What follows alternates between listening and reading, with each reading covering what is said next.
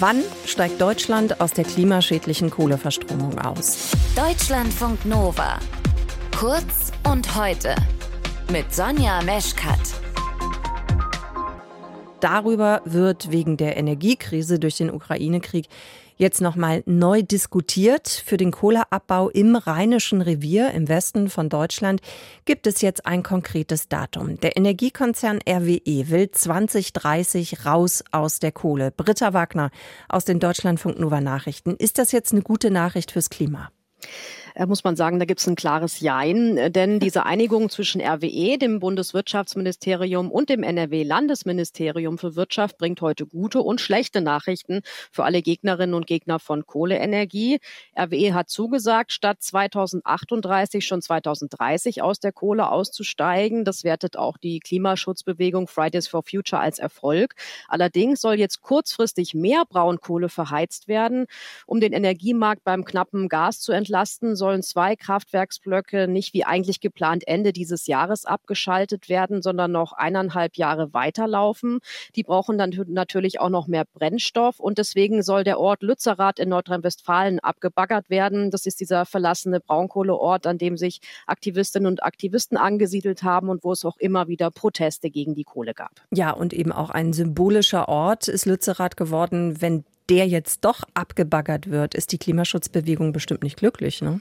Nein, da ist sofort viel Kritik gekommen von Fridays for Future über die grüne Jugend bis zur Umweltschutzorganisation BUND. Die verweisen alle auf eine aktuelle Studie, nach der man auch in der aktuellen Gaskrise ohne die Kohle unter Lützerath auskommen würde. Deswegen hat unter anderem Fridays for Future jetzt zu Protesten aufgerufen und wirft der Bundesregierung und vor allem den Grünen in der Regierung vor, bei den Konzerninteressen von RWE eingeknickt zu sein.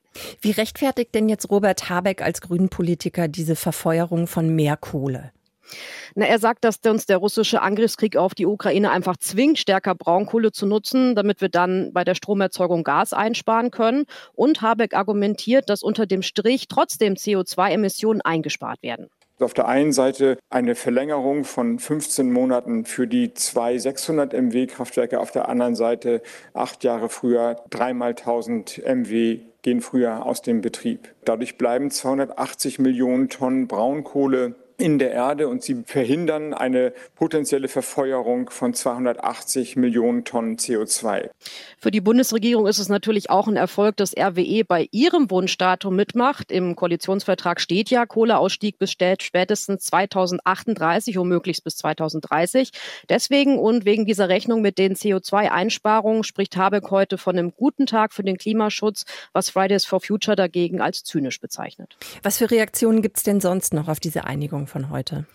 Von mehreren Parteien, vor allem aus der Opposition, kommt Kritik von ganz unterschiedlichen Argumenten. Die Linke kritisiert, dass gerade grün geführte Ministerien die Abbaggerung von Lützerath zulassen. Die Union findet das Weiterlaufen lassen von Braunkohlekraftwerken generell wichtig, will jetzt aber auch Atomkraftwerke weiterlaufen lassen. Und die FDP sieht es als falsches Zeichen für den Markt, Kohlekraftwerke vorzeitig abzuschalten und überhaupt politisch solche Abschalttermine festzulegen.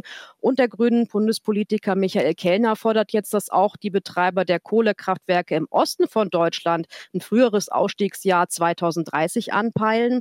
Bisher beharren da aber vor allem die CDU-geführten Bundesländer Sachsen und Sachsen-Anhalt auf dem bisherigen Ziel 2038. Auch in der Lausitz sind jetzt ja einige Kohlekraftwerksblöcke aus der Reserve geholt worden. Aber man muss vielleicht auch sagen, dass die Kohlekraftwerke im Osten generell etwas moderner als die im Westen sind, also nicht ganz so dreckig vielleicht. Der Energiekonzern RWE und die Wirtschaftsministerien von Bund und NRW haben sich darauf geeinigt, dass die Kohlekraftwerke im Westen statt 2038 schon 2030 abgeschaltet werden sollen. Allerdings wird eben dann kurzfristig erstmal mehr Kohle verfeuert und dafür soll auch der Tagebauort Lützerath abgebaggert werden. Zusammengefasst hat euch die Infos Britta Wagner. Deutschlandfunk Nova. Kurz und heute.